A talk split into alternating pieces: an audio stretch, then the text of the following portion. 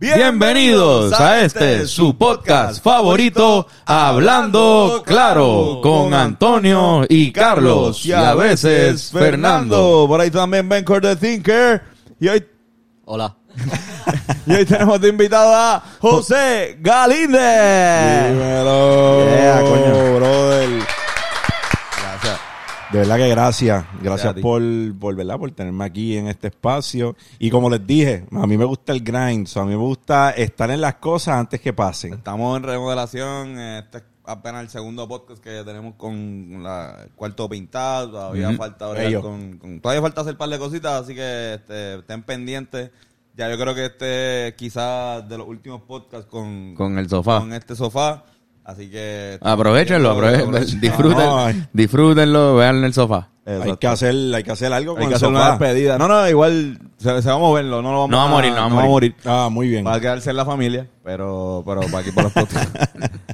No, pero tuvimos que empezar el podcast, pues en verdad llevamos rato hablando este jugo. Sí, se pierde. Se- Sobre- y digo yo, en mi estudio hay una regla. Y es que a la que entra la persona con la que yo voy a hablar, se prenden las cámaras.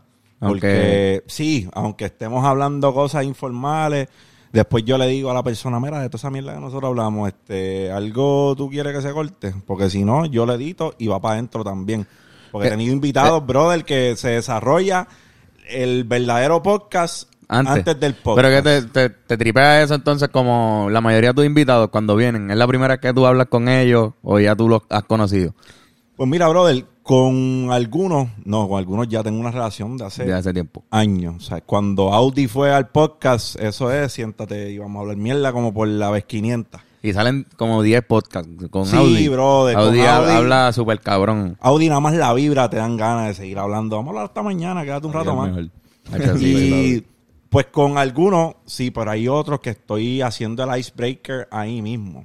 Y si yo estoy, por lo menos si yo estoy haciendo el icebreaker, hago más o menos lo que estábamos haciendo nosotros. Hablamos de algo que podamos empezar la conversación porque la gente tiene un misconception de lo que es un podcast. Un podcast no es una entrevista. No, no. Exacto, Estamos hablando una- mierda una y el espectador es la mosca en el cuarto de presentado.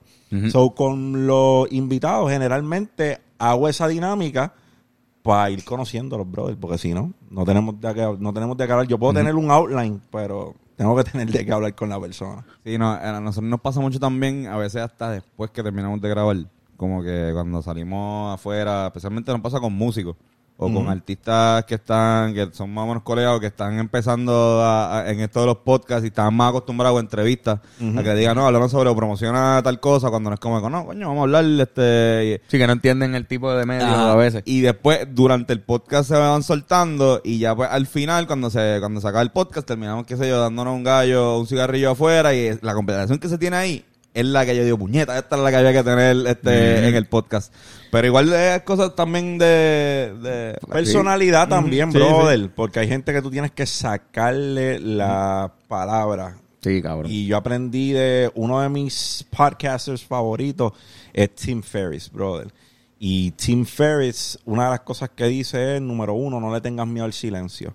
O sea, a veces cuando yo hago una pregunta o abordo algo, yo no voy, hay gente que le tiene miedo como que ese silencio incómodo y tratan de interceder para que no se sienta, pero yo no tengo, yo lo dejo, cranea, Sí, busca la contestación y se da. So, yo por lo menos mi estilo es bien conversacional. Es bien... eh, eh, es súper real lo que tú dices, porque lo estaba viendo en tu podcast los otros días y en otro- me, me puse a pensar en otras personas que, que lo hacen también, que manejan con los silencios y lo que lo hacen a veces es crear más intimidad. Especialmente porque funciona, tú que estás a veces teniendo un one-on-one, eh, también crea un aspecto más íntimo donde tú te sientes ahí, que es lo que diferencia mucho también de la, de la, de la, de la entrevista. Claro, mira, yo te, yo tuve una conversación amena, no ha salido todavía, ni por eso no voy a decir quién es, pero pasa a veces con algunos invitados que la conversación que estás teniendo, gracias a ese silencio y gracias a darle el espacio de que él busque la contestación, piense lo que va a decir y se dé orgánico, las emociones en el contenido son bien importantes, es como la música. Hay cosas que a veces tú no quieres quitarle a un tema porque tú dices la emoción que yo tenía en ese momento es lo que está proyectando a lo que yo me refería. A veces ese silencio, papi, la gente está ahí en llanto y es como que yo lo, o sea, así lo voy a dejar. Hay personas que a lo mejor te dicen, yo no quiero que me vean llorando en cámara, córtalo. Eso es válido también. Pero hay personas que el tú respetar ese silencio y el tú respetar la respuesta a que él salga con la respuesta crea emociones y ahí tienes otro momento en el podcast que es memorable. Bien loco, en la, en la actuación también, un ejercicio bien cabrón que hacen actores de que llevan ya, que son experimentados, es bregar con la con el silencio, mano. Uno, uno piensa como que no tiene que siempre estar diciendo algo, pero igual hay- hay- en la vida real la- pasa que no, ¿entiendes? como que no, no se tiene que estar Hay, hay constantemente dando información. hay estudios musicales específicamente desarrollándose en el silencio, en esa parte, como que con la importancia de, de, pues, de entender el, el silencio. Claro, al, al principio también digo, y esto no tiene nada que ver, al principio de mi jornada como emprendedor, lo primero que yo hice fue tener una casa disquera. Y De verdad. sí, mano, yo trabajé un baladista que se llamaba Axel Daniel, un tipo sumamente talentoso, mano, una voz privilegiada. Él antes cantaba música urbana. Él era Dani del dúo Dani y Chilling que salieron en Sangre Nueva. Ok. Mm. Pero este tipo tenía un metal de voz tan hijo de puta que lo de él era la balada. Y trabajamos, brother, con gente de renombre de la balada. Fue un, pa- para mí un proceso bien bonito. Y yo, eh, pero yo estaba más acostumbrado a bregar con artistas urbanos.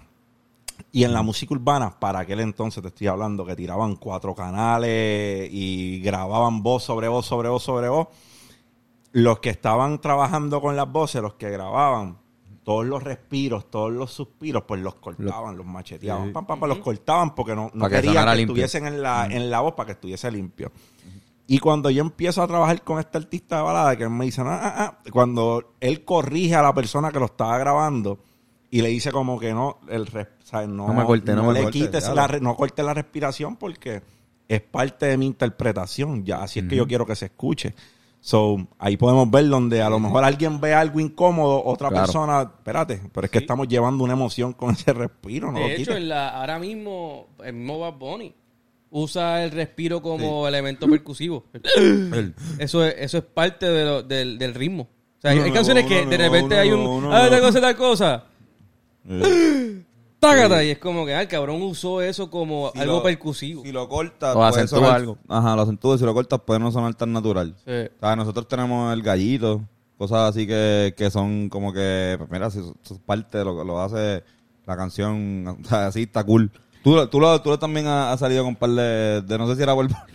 El, el gallito El no fue a propósito. No, no, el gallito no, el, el eh, par de respiraciones también. Eh, eh, Sí, También sí, hay yo tags, yo creo hay que cosas por las cuales tú quieres que te identifiquen. Exacto. Pharrell, por ejemplo, al principio de todas sus pistas, Pharrell como que repite la repite el, el ritmo de la, de la pista varias veces antes de que ella empieza.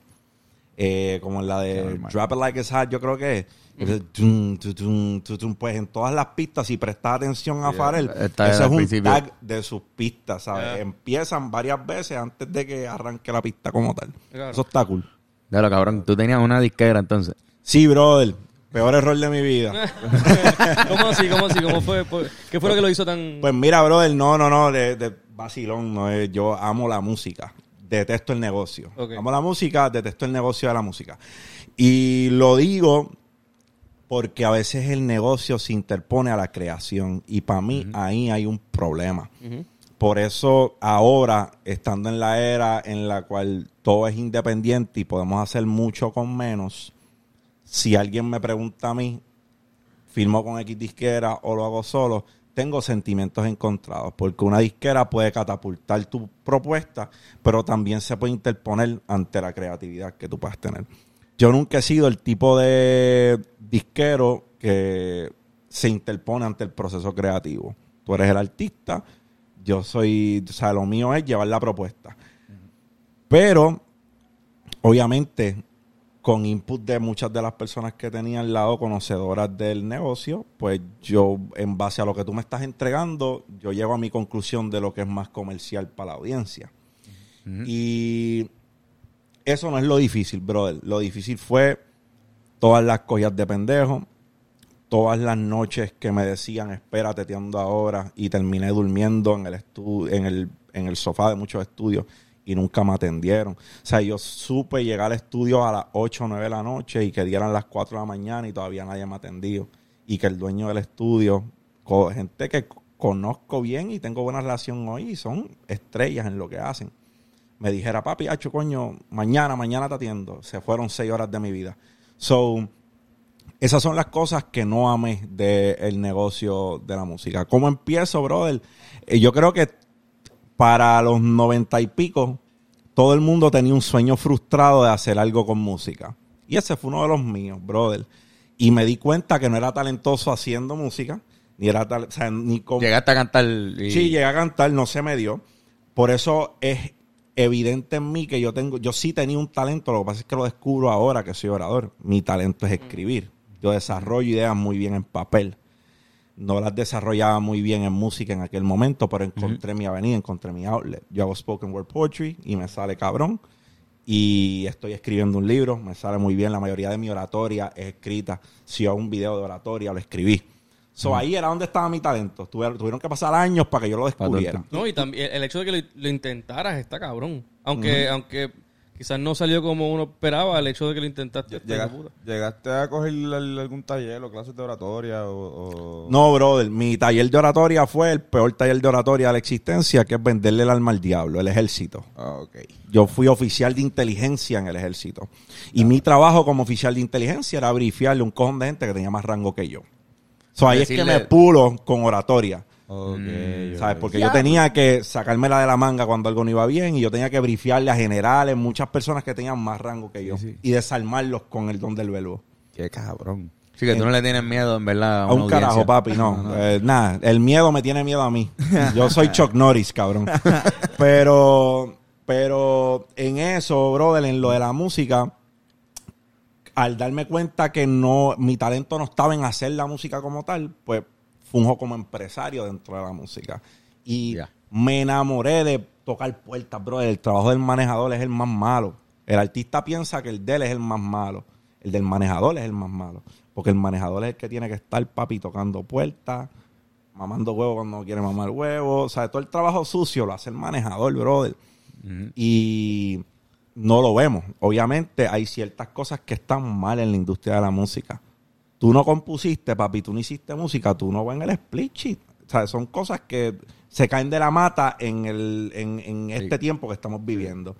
So, que no, papi, no fue mi práctica nunca, ni nunca será. Yo no metía la mano en nada que tuviese que ver con creación. Te fuiste. Tú Exacto. estabas- So, pues, brother, perdí mucho dinero. Yo enlisté en el ejército para tener dinero para invertir en música. O sea, yo le vendí, está bien, yo le vendía el alma al diablo, pero yo le vendía el alma al diablo porque yo quería tener dinero para invertir. Todo lo que yo hice en el ejército, cada centavo que yo hice, mi bono de listamiento, lo que cobré mientras estuve en el ejército, préstamo. Yo hice, un, yo, yo hice lo que se llama un Career Starter Loan, que fue antes de yo comisionarme, me dieron 35 mil dólares. Todo yo lo invertí en música y no vi ni un centavo de vuelta. ahí- ¿Entiendes? Sí, sí, entiendo. Se fue. Entonces, pero después de, de haber estado en el ejército, y también quiero hablarlo de que no le tienes miedo al público, porque te- tu primer show va a ser en el Coca-Cola. Pero, Exacto. pero antes de eso, este, ¿cómo pasaste de, de estar en el ejército a darte cuenta que lo tuyo era la oratoria, que pasaron años y empezar a hacer contenido? Pues, brother, eh, estoy en el ejército, ¿verdad? Me quito del ejército en el 2018 después de haberle servido 10 años. Yo me emancipé para poder entrar. Yo, yo me emancipé para poder fundar mi casa disquera. Porque yo fundé la casa disquera y yo tenía 19 años. Da para el carajo. cabrón. So, yo me emancipé para que eso se pudiera dar. Y para entrar al ejército, mis padres tuvieron que firmar. Pues yo me fui a los 18. So, ellos tuvieron que firmar para que yo me fuera. Me doy cuenta mucho tiempo después, 2018, ya yo le había hecho 10 años a la milicia. Me quito de la milicia. Ya yo estaba trabajando en el servicio postal. Yo fui gerente en el servicio postal. Y yo decía, papi, después que le recriminé muchas cosas al ejército porque me perdí el nacimiento de mi hijo y el primer año de mi hijo también me lo perdí. Y yo me sentía vacío, mire qué cojones. Yo decía, diablo, tanta mierda que yo hablé del ejército todos estos años porque me privó de toda esta experiencia y me siento vacío. ¿Qué carajo es? ¿Qué me falta? conectar con la gente, papi. Yo tenía mis soldados, porque yo era el S2 del batallón. Son un batallón, tú tienes 1100, 1200 soldados. había, había algo como un llamado al deber, eh, como el, es que Papi, no Call of servir, Duty, como que a servir, como que, brother. los seres humanos somos servidores por naturaleza. Lo que pasa es que nos enteramos a veces tarde. Ustedes hacen servicio. Su propuesta musical hace que muchas veces la gente se olvide del descon que tiene en sus vidas. Se sienten alegres por una fracción de tiempo, lo que dure tu show. Están teniendo un día de mierda, ponen una canción tuya en el radio y se les olvida el mierdero que están viviendo. Solo tuyo es servir. No te das cuenta, pero estás sirviendo. So, papi, empiezo a hacer contenido en 2018. Prendí la cámara, compré, no sabía cómo carajo operar una cámara. Yo me refugié. Yo fui como los locos a Best Buy. Compré una T7i al garete. Dame un... Yo leí por ahí que el 50mm es bueno y se ve bonito si hay distancia. Dámelo. Lo compré. Fui a casa. Yo no sabía prender esa cabrona cámara, caballo. O sea, yo miraba la cámara y yo, ¿cómo carajo yo trabajo con esto? Tuve dos semanas en YouTube metido viendo videos de Peter McKinnon, Casey Neistat, Mary, Mary y aprendí. Aprendí que era la ISO, que era el shutter speed, que era todo. Aprendiste de fotografía Papi, básica. aprendí básico. Soy el más mierda del mundo. Pero estaba haciendo lo que quería hacer y era producir contenido que le sirviera de algo a la gente.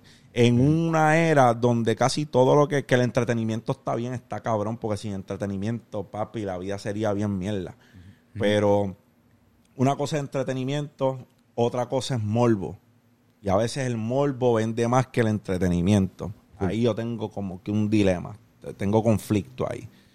Y yo dije, papi, en una, en una era donde el morbo vende tanto, yo tengo que hacer algo distinto, mano. Yo tengo que poderle hablarle a la gente de algo.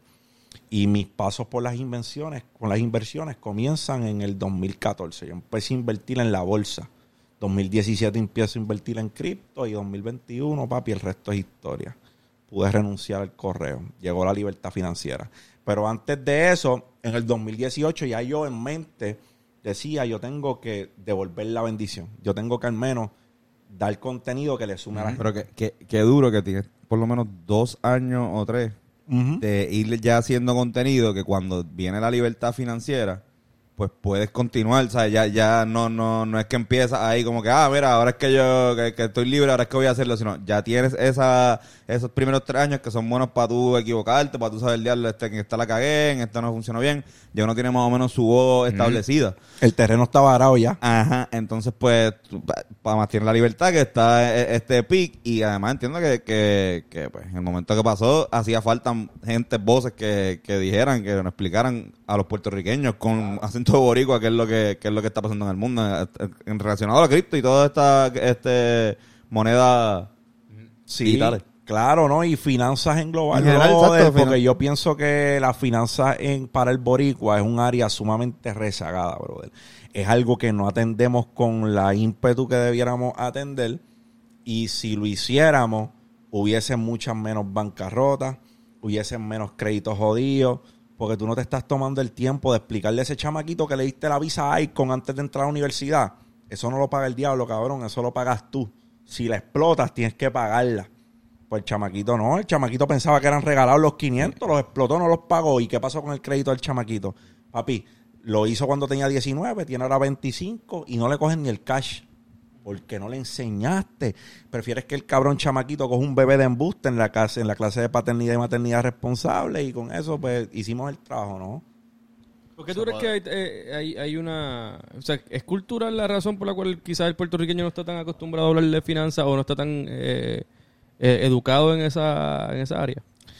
Pues yo creo que todo el mundo tiene una identidad con el dinero y muchas veces esa identidad viene de patrones que vemos y empieza en la casa. Si tu mamá no le importa un carajo las tarjetas de crédito y eso es lo que tú estás viendo y tú no te interesa buscar la información fuera de, tú vas a cometer el mismo patrón. Tu identidad con el dinero va a ser bien relacionada a lo que tú viste, a tus padres, a tus hermanos, a tus primos, a tus tíos. Si tuviste gente con mierda de hábitos, esos van a ser tus hábitos. Ahora, si tú eres alguien efectivamente curioso y te dedicas a buscar, tu camino va a ser distinto. Pero esa no es la cultura en Puerto Rico. En, la, en Puerto Rico la cultura es hice 5, gasto 10. ¿Entiendes? So, sí, es cultural. Y en la, en la escuela no se enseña tampoco cosas de finanzas. Como que también quizás algo que si lo enseñaran en la escuela antes de la universidad, en la escuela superior, aunque sea, tú puedes ya cumplir 18 ya habiendo cogiendo ah, ya ha habido cogido clases de eso. En vez de tener que esperar a la universidad y coger una clase si quisiste escoger esa clase, pero si no cogiste finanzas, Pues, brother, yo creo que el problema también está, además de eso, nuestro, nuestro currículo está obsoleto. Yo no creo que haya alguien que discrepe de lo que yo estoy diciendo. O sea, los libros son viejos con cojones. El currículo, yo estoy, yo pongo la cabeza en un picador. Que cuando nosotros asistimos a la escuela, el currículo es, papi, si no es el mismo, Básicamente. está bien cerca de, de ser lo que nosotros estudiamos. Eso está mal. ¿En qué cabeza cabe que van a pasar 15, 20, 25 años y tú estás enseñando lo mismo? Y Si más el que el tiempo está cambiando súper rápido. Ay, Es cuando más rápido está cambiando. Tienen a maestros haciendo malabares. Claro. O sea, como que el que se joda también es el, el- el que está en en el último en el labón de, de educación, porque el, lo que este el currículum esto es algo que debería Viene desde arriba. ahí desde arriba bien cabrón, igual como por ejemplo lo que son los, las bellas artes, y estábamos hablando hace poco con, con las clases de agricultura, lo mismo que hacer clases de finanzas, clases de pues, ahora mismo yo no sé, hablando con los locos, pero lo que es programación y cosas así debería Y eso viene a quedarse como con que- el canto. Hay un montón de budget que se supone que vaya para el departamento de educación que no, Claro. pues no, pues no se usa bien, porque ahí uno estamos hablando de la escuela ideal, Claro. que tenga todas esas clases bien cabronas, pero pues no, no están, no están, no se puede. Brother, porque no, yo, yo creo que es que no ha llegado alguien. Mira, voy a decir algo un poco controversial y a mí yo hablo sin pelos en la lengua. El problema, brother, es que nosotros respeto a todos los licenciados, respeto a, a todo aquel que haga su vocación, brother, el obrero es digno de su salario. Pero es que un administrar un país, brother, pa- eh, desde mi punto de vista, le toca a una persona que sepa administrar. Por eso es que vemos a veces el éxito de otros países, pues porque el que tienen al mando es una persona que tiene al menos algún tipo de experiencia administrando una corporación, tiene algún, pues tenemos personas administrando departamentos que no tienen experiencia administrando esos departamentos. ¿Sabe? Un legislador tiene que saber de leyes, tiene que ser licenciado, enhorabuena. Pero, brother, el que va a administrar el rancho, si no sabe cómo hablar, ¿sabe? si hablando de dólares y centavos no entiende lo que está haciendo, ¿cómo carajo puede haber un superávit económico en un lugar donde el que está administrando no tiene experiencia No administrando? ¿Eso te hace sentido? Sí, yo hace- de hecho, ca- casualmente hace poco estaba viendo un podcast, no recuerdo cuál era, estaban hablando de que usualmente un buen administrador no necesariamente es una persona que está buscando aprobación, de hecho, porque tiene que administrar, tiene que a veces tiene que votar gente, tiene que hacer estas decisiones difíciles, y cuando una persona no necesariamente está pensando en cómo los demás piensan en él, no es buen político. Exacto. Porque no, o sea, porque No gana dice, unas no, quiero, exacto, porque no quiero verme bien, yo no quiero decir la- yo quiero hacer el trabajo correcto, pero aquí en Puerto Rico, yo me imagino que en, en- en la may- mayor parte del mundo, si no es una carita linda y uno que habla lindo y él baila merengue con los muchachos, pues entonces no, Alguien- no, no podemos votar por ese. A- a- un error que existe en la democracia, simplemente por Exacto, ser como es. Es un error de, de la publicidad, que es la enemiga principal de la democracia, eso es normal. Eh, Claro. El que maneja más, más publicidad el- no necesariamente el más eh, apto y el más... Pero realmente eh, yo escuché una vez que en Puerto Rico y en el, en el mundo, pero en, Puerto Rico específicamente, eh, se empezó a... No, una de las cosas que más odió, especialmente en el Capitolio, es que hubo un momento cuando empezaron a darle un sueldo, unas dietas a los legisladores que antes no se les daba, porque antes los legisladores se reunían dos veces, tres veces a, a la semana y tenían sus trabajos. Si eras profesor universitario, pues eras profesor y a la escuela también eras legislador. Por ejemplo, Bernabe. Eh, si era este abogado, pues tenías tu oficina de leyes y, y también, pero cada cierto tiempo tenías que reunirte, porque pasaba también de que había legisladores que estaban, o sea, no, no podían estar viviendo aquí en San Juan, legislador que está representando a San Germán. Exacto. Entonces, pues, una vez empezaron a ponerle, a- a- empezamos a pagarle a ellos por toda la, o sea, por, por 24 horas. O ellos pagarse a sí mismos, porque ellos, ellos son los que pagarse a sí ponen las mismos. leyes para que... Exactamente, ellos mismos se, y nosotros, bueno, nosotros lo permitimos. Eh, pues empezó a joderse la cosa porque entonces ellos empezaron a verlo como un trabajo como un trabajo ah, pues que tú quieres ser político sacarle ser un servidor público y, y terminar siendo millonario como que por por algo vía, vía, vía, tu- vía tus relaciones eh, nutridas en el cuatrenio que, ¿verdad? que fuiste elegido y demás. Que de, mano, los baches que tiene el sistema podemos estar hablando hasta Sí, mañana. no, sí, mano. Pero realmente, no, mi issue que yo tengo, al menos con el sistema de educación, es que, mano, no estamos creando, no estamos creando seres humanos aptos para afrontar la realidad de lo que es la vida cuando ellos terminen la escuela superior. Porque para crear empleados, bro, tranquilo que ellos van a aprender solo. Ellos van a ir a lo mejor a un empleo que van a odiar y eso lo van a descifrar. Pero, coño, personas con inteligencia emocional, vamos a, algún día, vamos a, vamos a criarlos. Porque la realidad es que si tomamos en consideración el tiempo que estos niños pasan en la escuela versus el tiempo que pasan con nosotros los padres, cabrón, pasan a veces más tiempo en la escuela que pasan con nosotros, pasan más tiempo con el maestro que contigo. Pues cuando llegan a tu casa, estudiar un poco, se bañan y ya están durmiendo para ir al otro día a la escuela. ¿Entiendes? So, desde mi punto de vista, el currículo tiene que cambiar y muchas cosas Sí, tienen que cambiar. Se le tiene que meter humano, pero exacto, como tú dices, desde arriba, usar los fondos Sí, con- con- y darle la importancia a eso Papi, el arte. como lo que es de verdad. ¿Entiendes? Que, que es lo que tú dices, que sí, si, si el niño va a pasar más tiempo en la escuela que con sus papás hasta los 18, por promedio, todo- toda la vida básicamente, pues hay que darle importancia a ese, a ese, a ese sitio, a donde tu hijo va a ir. Claro. ¿Entiendes? Y darle prioridad. Si nuestra prioridad son los niños para el futuro, pues la escuela tiene que ser por, por, por default el sitio donde más dinero metamos, ¿no? Digo, por lo menos Claro. los fondos necesarios. Y no- Brother, no hay, no hay un área que desde mi punto de vista salve más vidas que el arte, los deportes y una de las cosas más necesarias en un papi, la gente se suicida por problemas financieros. Don't at me. Busca la información si no me crees. O sea, la cantidad de hombres que se suicidan por problemas financieros es abismal. So, Brother, si no le estamos prestando atención a eso, a las finanzas, que por más que querramos decir que el dinero no importa, ok, trata de sobrevivir sin él. O sea, sí importa, no es lo más importante, pero sí importa porque si no, el cómo carajo vivimos. Hay que tener, hay que tener una especie de sistema. O sea, aunque no, aunque por más garete que sea, tú tienes que, tener una especie de sistema que, que funcione o que no, o sea, o, o que, o que por lo menos haga funcionar tu estilo de vida, porque evidentemente, Cabrón, eh. o sea, no, no puedes evitarlo, o sea, algo que está. Las escuelas también más o menos reaccionan a... O sea, son las mismas horas que trabaja un, alguien que elabora un turno de ocho horas. Está hecho también para que siga funcionando el sistema. Tú tienes hijos, pues no es un obstáculo dejarlo en la escuela. En la escuela este nene va a estar aprendiendo una, una disciplina y se gradúa en tal tiempo que es el momento en el que puede empezar a trabajar ese turno de ocho horas otra vez. Exacto. So que en verdad se tienen que enseñar finanzas porque es para eso que, se, que, que está la escuela también. En algún momento, sí. Eh, se me fue ya. Este, perdón. No, no, no. Ahora, llegó, llegó. como que. No, en verdad se me fue. Esto es un clip. increíble, increíble momento. Eh, Hablando de, mencionaste de, de, por- Ah, ya. ¿Te acuerdas?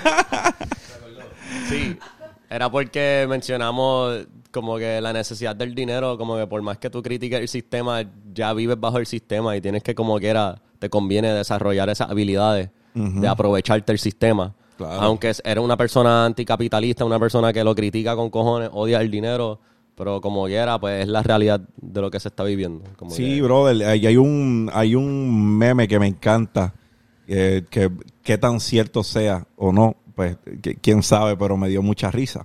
Porque es que la tumba de Karl Marx, que es el padre, ¿verdad?, del comunismo, eh, tú tienes que pagar para entrar a verla.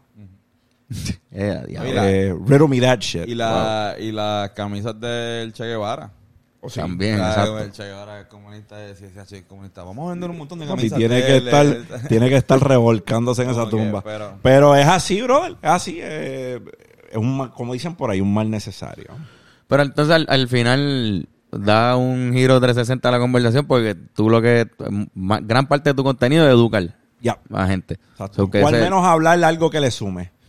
Porque para llamarme educador yo creo que es una falta de respeto para mí. Eh, yo pienso que la gente que tiene la vocación de, de la pedagogía eh, son personas que número uno lo escogen, número dos se educan para hacerlo. Yo tengo una maestría, pero mi maestría es en administración y yo comparto conocimiento porque una profesora me dijo, si tú te mueres sin compartir conocimiento, le estás haciendo un daño a la sociedad. Y me como que me lo cogí a pecho y por eso es que hago lo que hago. Pero sí, mano, compartir contenido que sume, eh, si podemos llamarlo de esa manera, compartir conocimiento y yo creo que con eso cumplo con mi parte de servicio, con mi parte de servir, de que estoy compartiendo algo y realmente comparto contenido todos los días, brother. Yo subo un video todos los días en mi canal de YouTube. Por lo menos que Ah, con excepción de sábado y domingo. De lunes a viernes subo una vez. Que eso es parte de... Eso estábamos hablando hace poco con, con Edman, que nos estaba comentando la teoría de que de que si tú subes contenido todos Silvino, los días... Silvino Edward, Silvino, ajá, bestia. Él dice que, que si tiene, que si tú subes contenido todos los días, no importa qué, va a tener el éxito eventualmente. Consistencia, Aunque Usted- sea, aunque sea como que, mira, aquí pelando la papa del miércoles, te vas a volver como que, "Hacho, ese es el pelapapa, una foto con el pelapapa. Así mismo. Como que, digo, suena pendejo, pero... No, pero- Sí, sí, oh. Oye, super cool. empezar la sí, papa sí. está cabrón. Bueno, en va- TikTok, mano, eso se va a virar. En TikTok se va a virar de una. Así es que pongo un, un micrófono ahí. Sí, Esperando sí, la ASMR. eh, eh, eh, ASMR. ASMR. Sí, ASMR, yo Flow, pagaría y Flow lo- Bob Ross. sí. Sí, sí, y, y pelarlo perfectamente, que quede redondito. Diablo, yo, yo vería eso. Sí, Brother, hay cuentas de fucking ASMR con millones de views. Y están monetizando eso, no te, no te, no, no Literal. sí. Muchacho, yo no lo sigo, mi, mi, mi novia me lo pone y, lo- y no, no, no podemos dejar de verlo. Es una es un tipo que coge como estos huevitos, los huevitos normal, y empieza a pelarlos, así porque y los va quitando como que la cascarita y ese se queda como la membrana que está eh, después de la cáscara hasta que queda solamente una membranita de huevo. Y después dice la gente como que quieren que haga y todo el mundo, "Oh, ¡rómpelo! ¡Cómetelo! ¡Tíralo porque... y, es- y yo estoy en la cama como que, "Eh, no le hagas nada, cabrón, no le hagas nada. Porque son, te juro por Dios, media hora de este Ponlo en el pelando- pelando. los Ese- huevitos. ese es como, como de Eslovenia, un país así. Ahorita pero tiene hablamos del Bad Bunny pela de papa, fondo. pero ya existe el pela huevo. El pero mira, por lo menos. brother, eh, hablando de eso, la consistencia, hay un artista de hip hop que a mí me gusta mucho, se llama Russ. Y Russ, no sé si han tenido la oportunidad de escucharlo, este Muy chamaco. poco, pero... Pues él tiene un álbum que se llama Is There Really a Wolf? Ese es su álbum más exitoso. Russ hace algunos tres o cuatro años salió de los top 10 artistas eh, de hip hop con más dinero en la revista Forbes. Ese álbum, Is There Really a Wolf? Que tiene sus palos más cabrones. Él lo escribió, él se grabó, él produjo todos los temas. Es un Hizo todo. one man show, él hizo todo. Y estamos hablando de un disco de como 19 temas, 18 temas. Para mí, él es un savant. La última canción que sacó es con Ed Sheeran, so tú supiste. cogió- ya eso está. número y, ha, cojones. y ha colaborado con Rick Ross, Lil Wayne, ¿sabes? Y productores, Scott Storch, este, Timbaland. Este tipo ha trabajado con los más duros. Pero él, ¿por qué hablo de Russ? Él tuvo una temporada que tuvo dos años subiendo un tema a SoundCloud semanal. Un tema todas las semanas. Para el que no sabe de hacer música, estos hijos de puta, Eso está bien cabrón. eh, ¿sabes? Un tema semanal por dos años. Un cojón de temas. Y no estamos hablando, ¿sabes? Hay que tener muchos de ellos Son más de 100 platinos, muchos de ellos certificados platinos de esos temas que él subió a SoundCloud. So, lo que te estoy hablando es que mira la consistencia que tuvo este tipo. Él pone un video bien inspiracional para mí siempre, que es cantando, bro. Aquello parecía un talent show que habían como 18 personas cantando uno de sus palos más grandes ahora mismo y lo que habían eran 16. Y sube otro en, el- en lo que era el Staples Center, ahora el Crypto.com Arena, sold out. Diablo. So, consistencia, bro. Ese tipo grabó un tema semanal y lo subió a SoundCloud por dos años. Bien cabrón. Está ahí. Tam- Nosotros siempre también lo hemos, lo hemos establecido. Llegamos a hacerlo de una, se- una canción semanal por tres, este, Tres meses. tres meses. Hicimos 12 canciones en tres meses.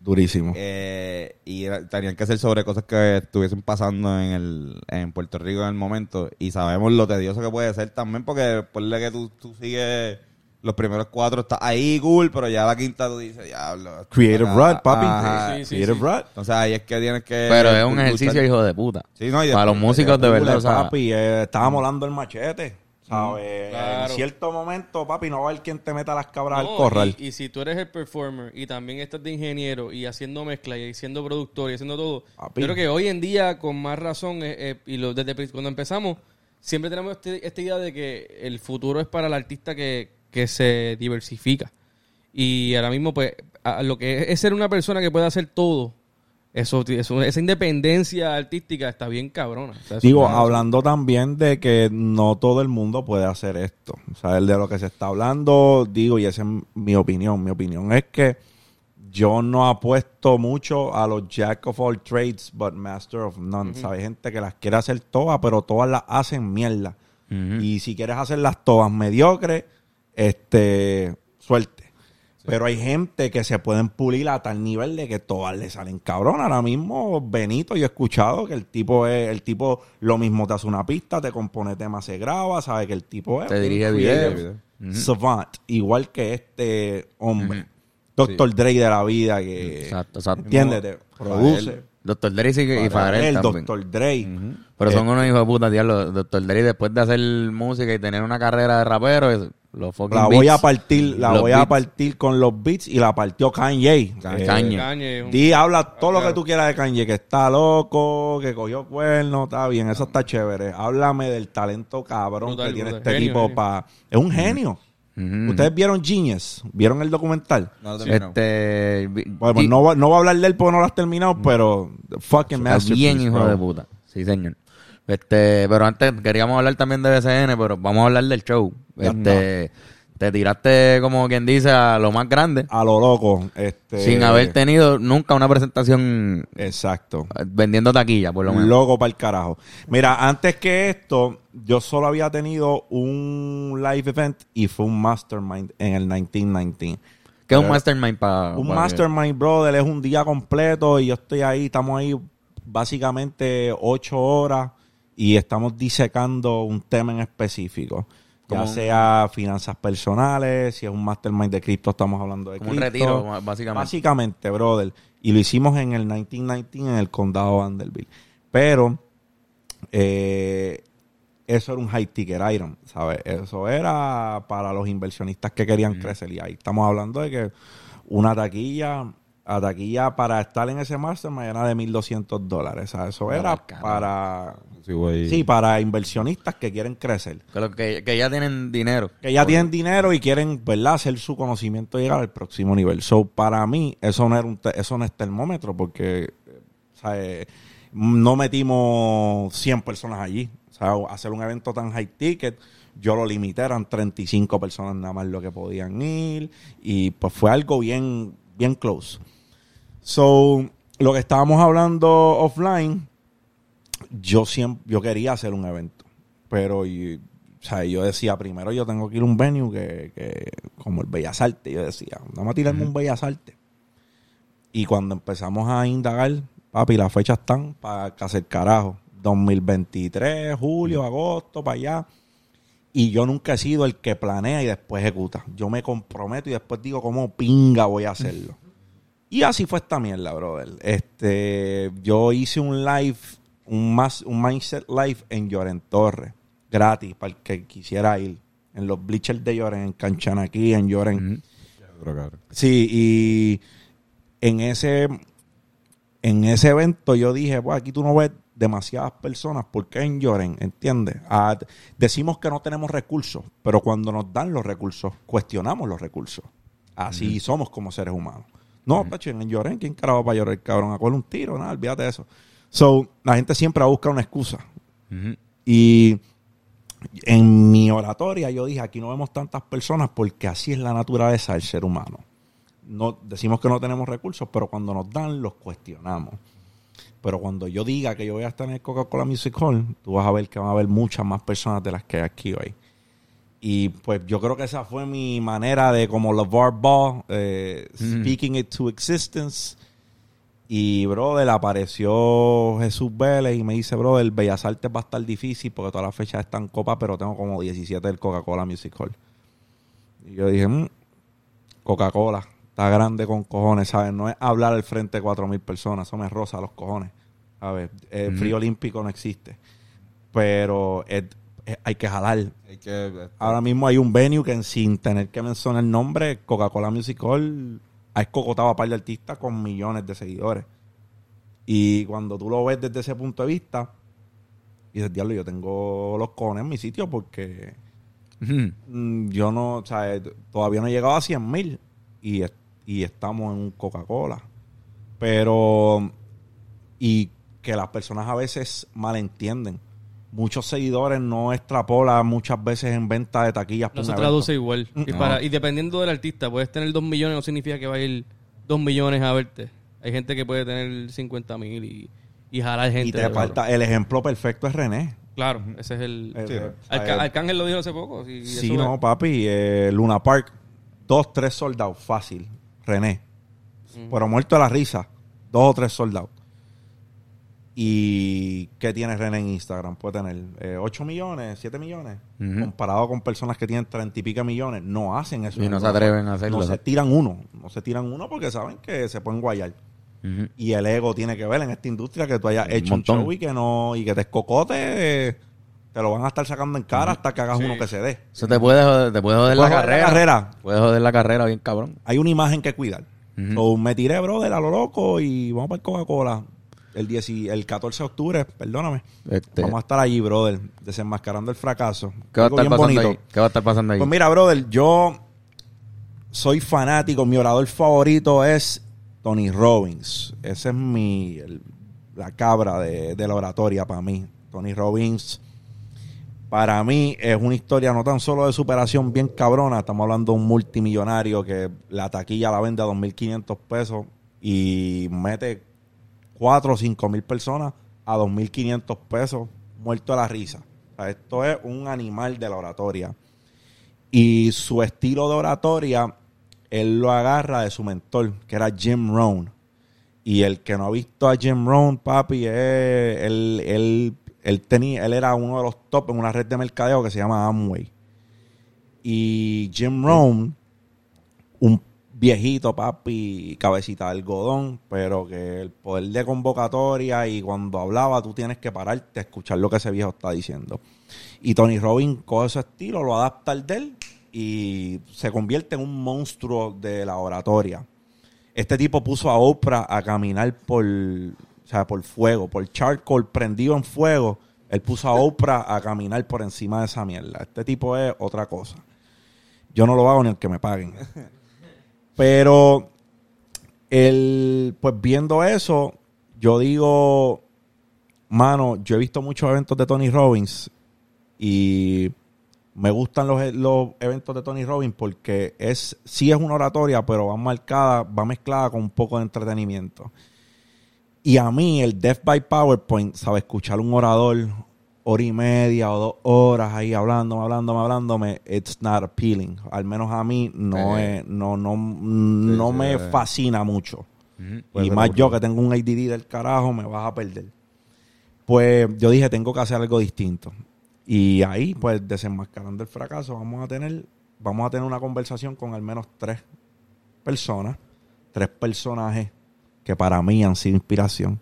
Estos no han estado en mi podcast anteriormente. Yo no he anunciado ningún invitado todavía. Pero es para que la gente sepa que no estoy solo y yo siempre ando con buena compañía. Qué duro. Entonces, eh, vamos a estar allí hablando con cada uno de ellos por individual. Vamos a tener una conversación de crecimiento. Básicamente, el closing de la primera temporada de Dímelo Champ es el 14 de octubre Anda, pues, en, el, en el Coca-Cola Music Hall. So, eh, vamos a tener esas tres conversaciones de crecimiento. Vamos a tener mi oratoria, que mi oratoria va a ser de alguna media hora. No va a ser Death by PowerPoint, algo short, sweet, straight to the point. Y cerramos con entretenimiento. Más nada voy a decir. Va a ser algo distinto. duro. O sea, no va a ser, no va a ser una oratoria tradicional. Ca- 14 de octubre, ¿no? 14 de octubre, brother. Eh, boletos por... tiquetera, por boletos en tiquetera. Allí los encuentran, ya el backstage se fue para el carajo, lo que habían eran 270 y pico de butacas, se fueron y pues la venta, la venta super va bien, a- van- Qué va- bueno. para lo que llevamos va acelerada. Y no se anunció nada. Ahorita voy a empezar a soltar bombas y sálvese quien pueda. Qué bueno, puñeta. Este, te deseamos lo mejor en, en Gracias, ese brother. show, cabrón. Lo de ustedes Este es cuando, mano. Este, este weekend. Este weekend. Este weekend, Sí, en el Chori, En En el el Chori. Chori, Así que ya saben, este Corillo. este, en el en el Choriceo. En el En el Choriceo. choriceo, exactamente. Así que estén activos, Corillo, que Pendiente estamos... de las redes, ahora sí hacemos un live. Sí, porque ya están soldados. so, el que Sí, quiere ir no ya. enviar, pero ya está. Ya está. Sí, sí, pero igual la gente que compró ya, que estén pompeados porque vamos a dar quizás el mejor concierto que hemos dado en nuestra vida. Yo sé que eso es así, Bello, pero... bro, yo los vi en el NFT Gallery cuando estaba Ah, yo ¿verdad? con, mi, con mi colección y con... Sí. estaba mi colección siendo expuesta y la de Juan Ah, Sallado también. Sí, nosotros- Sí, ese exacto. día- Ahí fue que nos conocimos. Ahí fue que nos conocimos, sí. Ese día... Me lo disfruté mucho, fue bien Son- interesante. Son, son raros esos shows siempre. Así Sí. como de sitios privados. Como que no fueron a verte a ti y tú de repente tienes que... ¡Ey! Vamos a cantar aquí. Exactamente. Estoy aquí, déjame cantar. Sí. Pero Llegan tres tipos con una guitarra y un cuatro a hablar ahí. No es lo mismo, es un se- una señora, un señor o cualquier persona mirándote como que, ¿quién es esta persona? Como que... Y las barras, están en las barras, están en los open Pero bar. es, pa- es parte de, y yo creo que cualquier músico este, que no haya pasado por, por eso, o sea, también siento que es gratificante también pasar por eso, porque uno aprende a amar más cuando uno tiene ese poder de convocatoria, de decir, mira Corillo, llegué de aquí, vamos a tocar, y pues la gente que llega, pues llega a verte, no llegan a, a hacer otras cosas. yo, mi costumbre siempre que llego a un sitio a dar oratoria es preguntar cuántos saben quién soy. No cuántos no saben quién yo soy, porque yo siempre voy a asumir que hay menos, hay más gente que no me conoce de las que sí me conocen. Claro.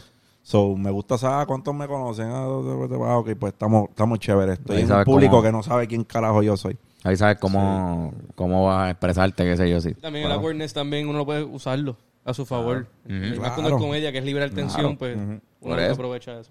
Cabrón. Entonces, cabrón.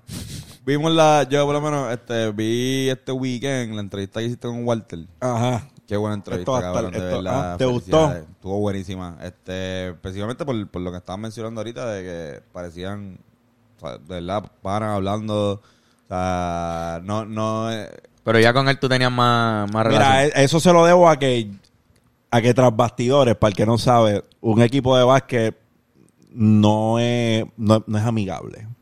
Y eh, a lo que me refiero es que esa gente guayan en sus prácticas. O sea, esa gente son competitivos hasta Joder, en la sí. práctica.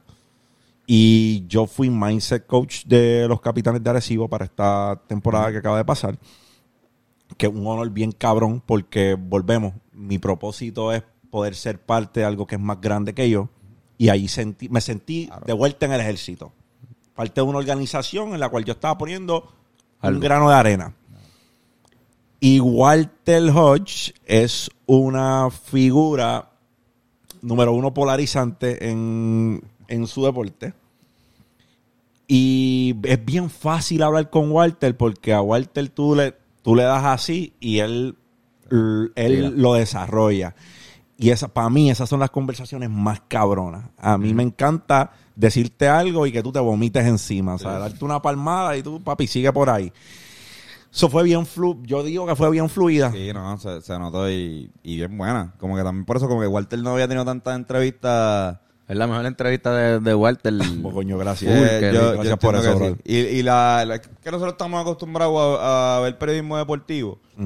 Y el periodismo deportivo está acostumbrado a ciertas cosas que está bien y el mismo, por ejemplo... A cosas técnicas del juego. claro, lo, lo que hace de Playmaker, a pesar de que lo trata de llevar más a un podcast, da- dando cosas como cervecitas, de trago. Más y- informal. Y, más informal. Pero sigue siendo periodismo deportivo porque va, va, va a tirar facts, qué sé yo. En el caso de, eh, de este tipo de podcast, que es más como que vamos a hablar de, mira, cuál fue, quién te inspiró, o sea, cuál fue tu proceso. Eh, háblame como si yo fuese, o sea, yo sé de baloncesto, pero no, no me hables como si yo fuese este Phil Jackson. Sí, Ah, como, o como si mi público fuese eh, Sí, sí, sí, sí. Phil Es, Jackson. es que ahí no, ahí no apelas a la masa desde mi punto Exacto. de vista, porque aunque hay muchos fanáticos del deporte que sí quieren ver ese tipo de contenido, adelante. props a Héctor de Playmaker porque está, o sea, Matando. para lo que para lo que estoy acostumbrado a ver del periodismo deportivo, él está haciendo un trabajo Bien cabrón. excelente, brother. So, props, mucho respeto. Lo mío es más, más appeal, ¿entiendes? Y para que sea así, yo necesito hacerlo de la manera que lo hago, que es para que todo el mundo lo entienda.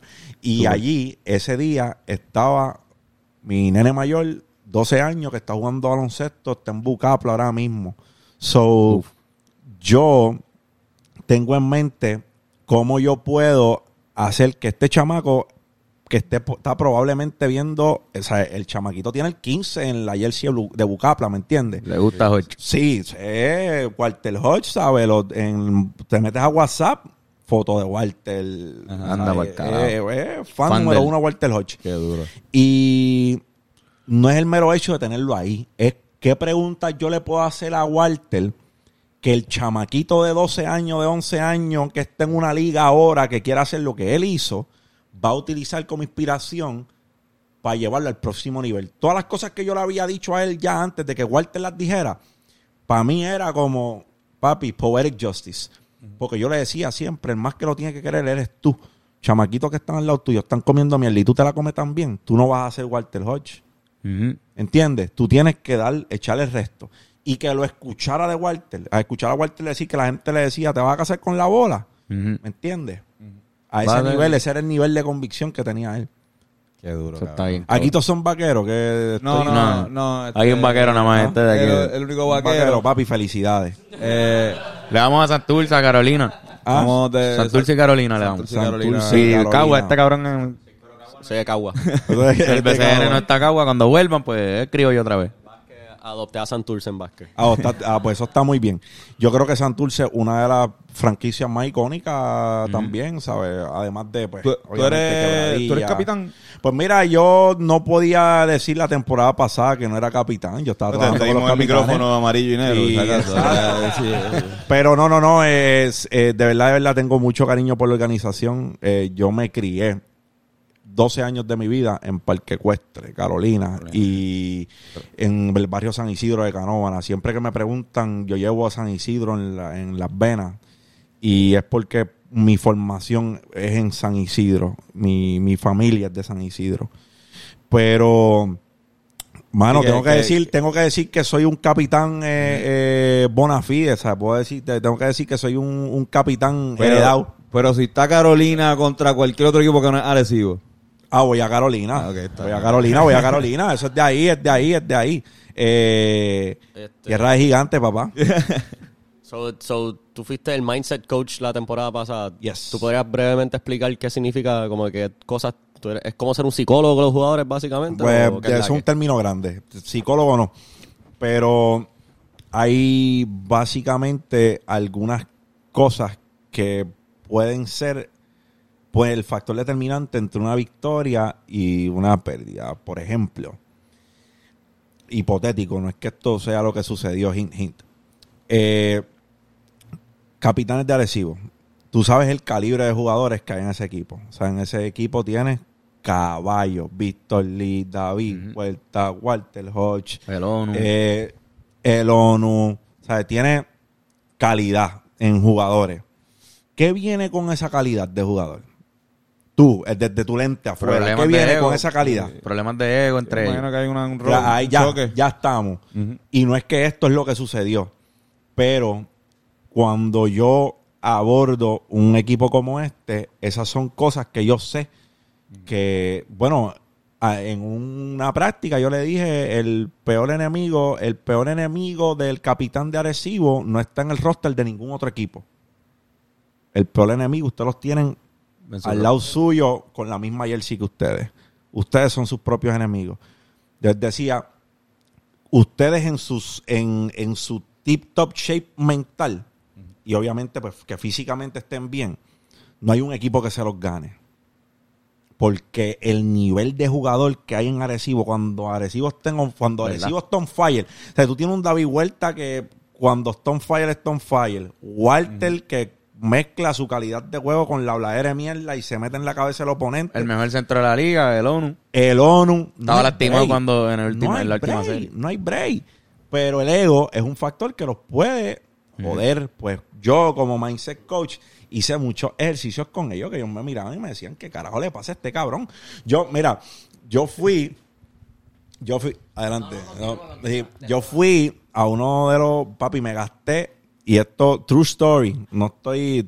True story. Esto no lo he contado en ningún lado. Lo voy a contar por primera vez aquí. Yeah. Yo fui a Office Max. Office Max. Y compré.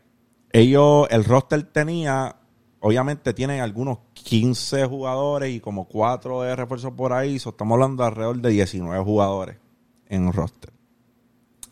Yo entré a Office Max y compré 19 resmas de papel. Me gasté como 200 pesos en, res- resmas de papel y las eché en el baúl de la guagua y llegué al petaca. Y cuando yo llego al petaca, yo, papi, cogí las resmas, las monté en un carrito y me las llevé para el petaca para adentro.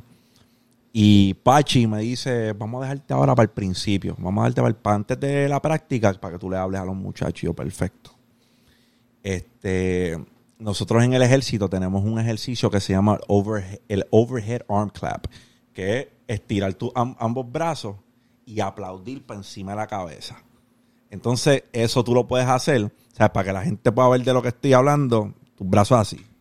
Así, ah, haciendo. Varias repeticiones de eso te van a tumbar los dos hombros. Eso es de ahí del saque. Pues lo estuve haciendo eso como un minuto y medio. Y cuando terminaron, yo les pregunté que si el papel pesaba. Y todos, de manera sumamente asertiva, dijeron que no, que el papel no pesa. A lo mejor ellos están pensando en una hoja. Y yo jalé el carrito con las 19 resmas. Y le di dos resmas de papel a cada jugador. Para que las aguantaran. Y yo le dije, si alguien deja caer la resma de papel, se jodió todo el mundo. Aquí perdió todo el mundo. Si uno deja caer la resma o uno baja el brazo, se jode todo el mundo. Y no le di más nada, no le di ningún, ninguna instrucción. Papi, allí los carajos, los puñetas volaron. ¿Qué hago? No puedo aguantarlo hasta que decidieron, hasta que decidieron unirse. Y se apoyaron el uno con el, uno con el otro. Y el mensaje era ese. En el ejército nosotros aguantábamos un lock de madera por encima de la cabeza. Y si lo dejábamos caer, papi, Big Bertha le decían. Eso es basic training. No en basic, papi, ya te estoy hablando más, ya te estoy hablando más en escuelas oficiales. Big Bertha era el lock, ese era el nombre que le pusimos al lock de madera. Era un wooden log y los cabrones tax, que son los oficiales que nos estaban velando, entrenando a nosotros, le pusieron de nombre Big Bertha, eh, la gran Berta. Y Berta era un canto de madera bien cabrón de grande y pesado. Big Old Bird. Te pregunto. Pues, eh, eso era el mensaje, brother. Hasta que entendieron, se unieron y ellos, obviamente, no es problema de ego lo que tienen los capitanes, pero en un equipo de calibre de campeonato, llegaban de ser campeones, el ego es su peor enemigo. Haciéndole oda a un libro de Ryan Holiday que se llama Ego is the Enemy, que a todo el que no lo haya leído se lo recomiendo. Y también creo que tiene que ver algo con ser perfeccionista. Como que si ya tú estás a nivel de campeonato, tú tienes que ser un nivel perfecto para poder también seguirlo. Pero te pregunto, este, ¿en algún juego tú estuviste como que a mitad de juego tuviste que calmar eh, o darle un motivational speech? No, no, nunca. porque no, no es mi, el juego no era mi, el juego no era mi lugar, brother. El juego es el lugar del coach y de los jugadores. Hay muchos jugadores que están en su centro, están en su área. Ese no es mi, o sea, yo veo, yo veía mi grano de arena como mismo ellos fortalecen sus músculos dándole a los ejercicios. Yo estaba fortaleciendo su mente antes de entrar al juego. Yo no puedo.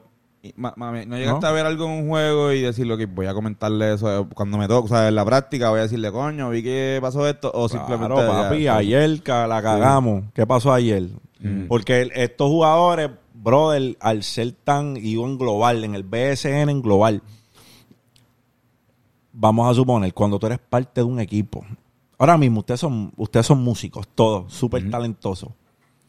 U- Yo estoy seguro, pero 200% seguro, que cada uno de ustedes saben cuando alguno de sus integrantes se confundió en una nota, metió las patas tocando, Sí, sí. ¿Entiendes? Tú, tú, él- le puede pasar a uno que está en el carajo y con el oído tuyo agudo como está. Tú sabes. No sonó como Ok, ahí nos fuimos. ¿Qué tú haces? Tú paras el show, tú no paras el show, No, papi. Tú vamos para adelante. Vamos para adelante. Y no se la cobras en tarima tampoco. No miras No, para atrás y no. dices, No, no se puede "Cabrón, hacer eso. Tú no haces eso. ¿Verdad que no? No, no, no. Estos equipos, papi, un jugador la falla y reciben ya un- el, el- el compañero lo mira atravesado. ¿Entiendes? Como que cabrón la fallaste. El primero que sabe que la falló fue el que la tiró, cabrón. Él la tiró, él vio que la falló. No se la cobres tú también, porque tú eres el compañero. O sea, y ellos están recibiendo la mierda del otro equipo. No le añadas. Entonces, estas son cosas que pueden pasar en cualquier equipo, brother. En cualquier equipo. Nosotros somos nuestros peores enemigos. Ven acá, ¿y tú, tú jugaste baloncesto? Un carajo, Un ni con mierda en Pues la te- cuna. pues, te, pre- pues te pregunto, porque yo sé que como jugador, digo, nosotros jugamos baloncesto, pero hasta nivel 17, NBA, 18, NBA. Este, Solamente yo, yo, no, yo llegué solamente a la Euroliga. yo, yo me fui a China, güey. Este, pues, conociendo la cultura del baloncesto, cuando una persona que no juega baloncesto viene a decirme algo a mí, va a decir, ¿qué carajo sabes tú, cabrón? Tú, no, tú nunca has jugado. Exacto. ¿Cómo tú bregabas? Si, si en parte es desmantelar el ego, o por lo menos traquetear con él de manera que, que funcione para todo el mundo, ¿cómo tú bregas con una respuesta, o con una mirada, o con el respeto que pues, tú estás también pidiendo para que te atiendan o, o aprendan lo que estás diciendo? Que yo nunca abordé nada que tuviese que ver con baloncesto. Mm. Tú puedes hablarme de la guira y yo no te puedo discutir nada. Tú puedes hablarme de un fast break y yo no te puedo discutir Sí, tú no nada. estás puedes diciendo de ahí- una cortina yo no te puedo decir nada. Ahora, yo te puedo hablar de mindset y tú no me puedes decir un Y- carajo y de a mí. actitud, Ah, ¿no? también. Porque en lo mío estoy difícil. No me vas a meter una cabra al corral. ¿Sabes? En, en, yo he puesto las horas necesarias como para entender el comportamiento de un ser humano. Yo no, yo leo un cuarto. Al, al momento de llegar, yo leo el cuarto. Pam, pam, pam. Y papi, yo fui oficial de inteligencia. Cabrón, exacto. Fui oficial de inteligencia por 10 años. O sea, era mi trabajo saber cuando un insurgente estaba mintiendo.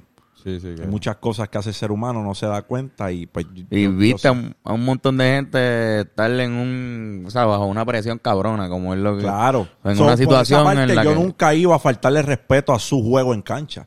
Yo nunca iba a decir, diablo cabrón, fallaste la guira, eso no es mi área. Eso le toca a Pachi, eso le toca al dirigente. Yo, yo era un mindset coach. Yo sí te puedo hablar de tu actitud de mierda después que fallaste. de- eh, y esa no me la puedes discutir, porque eso no tiene que ver con básquet. Sí, sí, sí. Esa es una. Y dos, que ellos tienen su piquete como jugadores. Y yo, hablando de lo que yo hablo, tengo el mío. Tú vas a tomar lo mío por lo que es. Hay una razón por la cual yo estaba hablándole allí. Y es porque el apoderado entendió que yo era una pieza clave para el equipo. O después que yo tenga eso claro, tú puedes pensar lo que tú quieras. ¿Y Pero- cómo era la dinámica con los jugadores?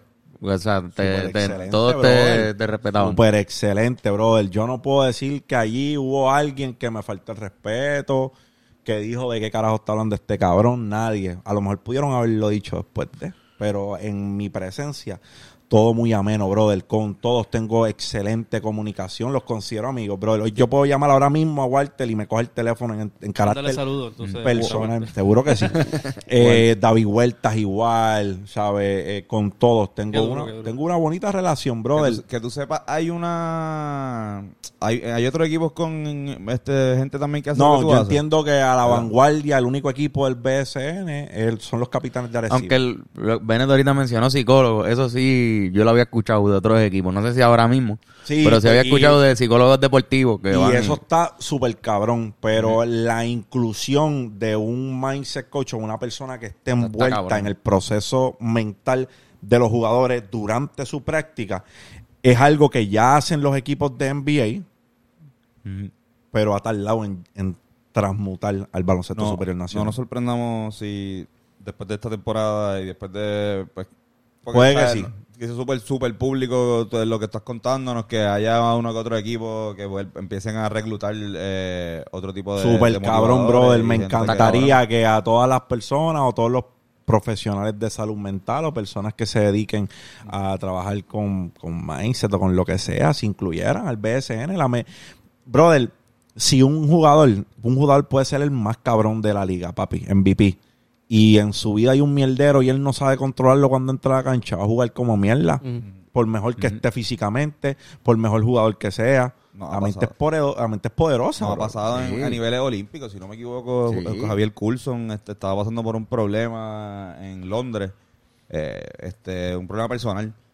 Y, Y, lo de lo de concentró. y lo de, ajá, ese fue yo creo que si no me equivoco la falsa salida. No, no recuerdo cu- cuál, cuál fue, pero después lo contó, mira, estoy pasando por eso. A lo mejor si hubieses tenido a alguien que te dice, mira, o sea, que a, a lo mejor lo tenía, pero puñeta, algo un poco más, más de, No, más de esfuerzo en, en, Sí. esa, en ese recurso o sea, de, de- de acá. Y yo puedo entender porque no suena contraintuitivo porque no suena a algo exclusivamente deportivo. No suena a algo que No, no, pero no es como te va, te va a mejorar como, como por- en el deporte, pero en la mente y de ahí es que viene entonces Claro, todo lo, demás. ¿entiendes? Pero paga dividendos. Ahora mismo tenemos un equipo como los Golden State Warriors, que su mindset coach es Tony Robbins. ¿Entiendes? Ellos conocen el valor de Tony Robbins. Por algo Tony Robbins está en el camerino hablando a Steph Curry y a Clay Thompson. ¿Entiendes? No es de pendejo. Es que ellos saben que algo que puede ser un factor determinante en el desempeño de sus atletas. Y yo lo aplaudo, brother. Dios quiera y más organizaciones vean el valor en otras personas. Yo no estoy seguro que volveré a hacerlo. Me di la oportunidad, me encantó, me, la, me lo disfruté. Los compromisos a veces se interponen y, y- y Eh, es coge un sacrificio. tiempo. Sí, sí, sí. Está de moda, cabrón, el BCN. Este año. No, el BCN es hijo de puta, me encanta lo que está pasando con la liga, mano, y lo mismo va a pasar con la pelota, y lo mismo va a pasar con otros deportes, y lo que falta Esperemos, es, sí, brother, va a pasar, por favor. va a pasar, va a pasar, va a pasar. Yo no me muero sin comprar un equipo, no sé de qué va a ser.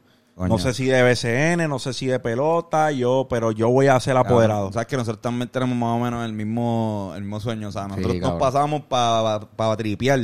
Para tripear nada más, pensando en, ah, sí, el equipo de Nombre. Trujillo, ¿qué nombre le ponemos? Laguneros, dale, sí, los colores. ¿En qué, pero ¿en qué cancha pueden jugar? Ajá, Hay que este, remodelar esta y hacer son, exacto, y son cosas que, bueno, desde, o sea, el nivel de lo que, es tan así lo que tú estás diciendo que nosotros a veces lo hablamos, que lo hemos pensado de todo, de, que- de que si waterpolo, lo que sea, pero en algo hay que ver. sea, que- brother, porque ahora mismo el que diga que no, que el BCN no le debe eh, esta última alza en asistencia, en venta de mercancía, en todo, en venta de boletos a los personajes que se involucraron en el BCN en estos últimos años, usted Eh, está es loco obvio, para el no, carajo. eso fue, eso fue. Es obvio, Digo, una, una, hay un orden de sucesos.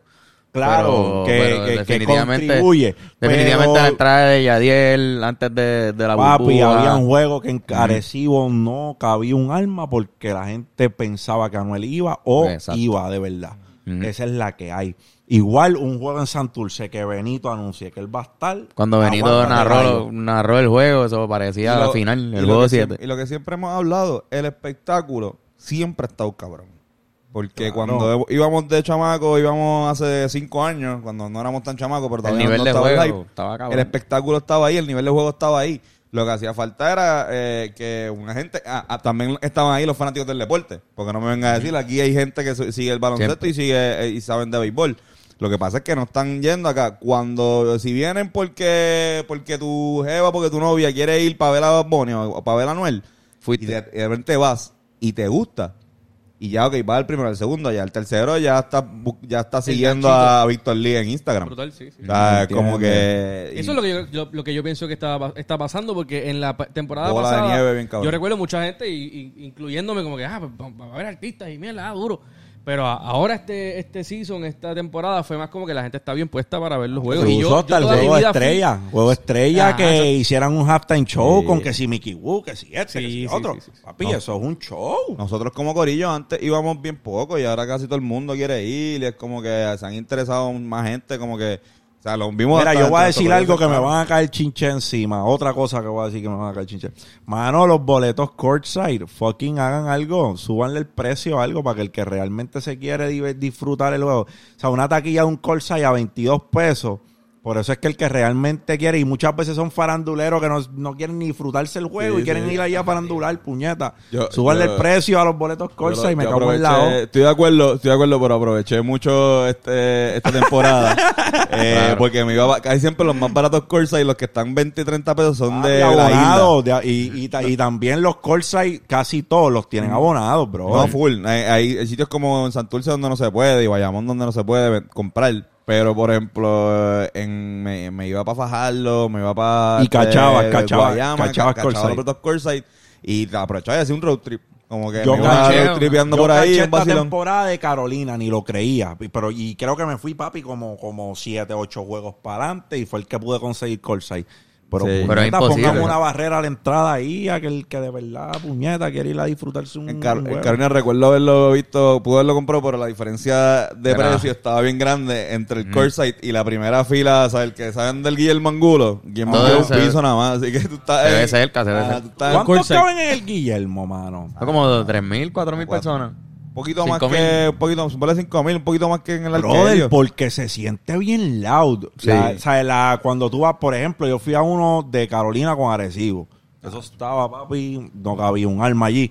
Pero, brother, la energía de... Que ganó Carolina ese juego y estaba... Ganó Carolina, ganó Carolina. Y la energía estaba... Y yo no fui a ese juego, para que tú veas lo que es el mindset, yo no fui a ese juego porque yo dije, ya, o sea, vamos a perder, no quiero ir, no quiero, este... Papi, no, y lidiar- lidiar Carolina, con y, Caro- Arecibo, y este- Carolina sacó la cara, por lo menos, Sí. ¿sabes? Estaba sotanerito al principio y después Entró a los playoffs. sacaron la cara, entraron a playoffs, mano. Carolina Sí. jugó súper cabrón esta temporada. Ahora sí, yo entiendo que debería, y estoy, me consta que el municipio, pero deberían, se merecen un estadio un poco más grande. Porque el estadio está cool, pero si de repente el hype es grande, se hace bien, bien Hay lleno. mucha población allí, no. Y- Papi, creo que la- debería ser- la- lo- el parking es lo el más... parking es malísimo. Sí, malísimo. Deberían hacer un estadio, yo entiendo que al lado del, del, del- donde está el de béisbol cabe, y además de que no pueden perder la oportunidad de ponerle Carla Cortijo, o sea, el mejor al estadio. O sea, el, Estaría bien, muchacho, by far. by far, la primera baloncelista en jugar en NBA, eh, mujer, eh, negra, este, afroamericana, este, Papi, le dio a Carolina ol- como ocho olví- campeonatos. o sea, Olvídate de los peces colores, papi. Sí. Carla Sí. Cortijo, la cabra. Eh, nada, de verdad, que ideitas para, para el municipio de Carolina, Sí, sí. estará cabrón que el... el- De aquí a par de años... Yo no sé. creo que, brother, y hablando del parking, esto es otro bitch gripe and complaint. Casi todos los estadios más hijoputas de Puerto Rico, todos son un asco con el parking, brother. Yo creo que es algo que hay que analizar antes de puñeta, claro. ingeniería, al que sea, arquitecto, papi, por favor, Un buen parking, porque no podemos hacer un venue de 18 mil personas como el Choli y hay parking para 200. ¿Qué nos pasó ahí? Horrible, horrible, horrible. Son Sí, de, estoy de inversión. acuerdo. Tú haces una inversión, por ejemplo, ahora mismo tú estás diciendo lo del, lo del estadio, lo del, ajá, la harina nuevo, hace sentido, porque hay un hype con la liga, el equipo le fue bien cabrón este año, superó las expectativas, so que se espera un crecimiento, tienen dos Claro. jugadores en, en Waters y en Condit, que se supone que nos den Papi, 5 o Trevor 6 Waters, años, Papi, ese hombre está bien. pues tú estás invirtiendo en ese futuro, así que se puede bregar con lo de la cancha, hay- hay se ve. un- Eh, Lo hicieron en béisbol, béisbol, Sí. el, el parque está lindo con cojones, o sea, que lo hicieron ahí. es uno de los parques más lindos de Puerto Rico, si no el más mismo. Y está ahí, nadie va a los juegos. Yo digo que cabe, cabe en, ese, en ese no es el problema de parking, en ese hay demasiado parking. Tanto parking que cabe en un estadio de baloncesto Exacto, y los exacto. dos tienen parking. Libro. Y los dos tienen un buen parking. El, ahí, ahí está el libro de... eh, hay un- eh, le recomiendo a la gente que le tri- tripea esto, el libro de la planificación de le- la construcción del estadio Irán Bison. Entonces, ese, está, ese libro te dice lo que ellos planificaron y lo que ellos... O sea, lo, que terminó siendo no fue, fue el 70% de lo que ellos planificaron. Mm. Pero, o sea, ellos planificaron que debía haber un puente hasta de plaza. O sea, Uf, como eh, que, que cruzaba, tú pasabas por, la, por el expreso y había un puente así que tú podías parquearte acá y cruzabas el puente y desde el mismo puente llegabas al estadio. O sea, bajabas como un escalón, cabrón. Wow. Que yo digo que son cosas que yo repasando viendo otros días, puñeta, pues esto lo pueden hacer todavía. La remodelación, en vez de ese, ese estadio no se puede tumbar. El Roberto Clemente ya no lo tumbaría ni para el carajo porque eso es. No, un- eso es patrimonio, Eso es patrimonio nacional. eso. Pero ya que no se puede, o sea, no, no tumbemos, pero vamos a, a organizarlo, cosa de que sea fácil, tanto para la, la práctica del béisbol la práctica del baloncesto y para la práctica de conciertos, porque ya se está, ya si Y a a- mí me encanta el Roberto Clemente como venio en cuanto a la organización de los asientos y demás, brother. Eh, Uno que Bien bonito. el petaca es cabrón, pero a mí no me gustan los El asientos, círculo. brother. Mano, no, no me gusta la visibilidad que tienen algunos asientos como están organizados.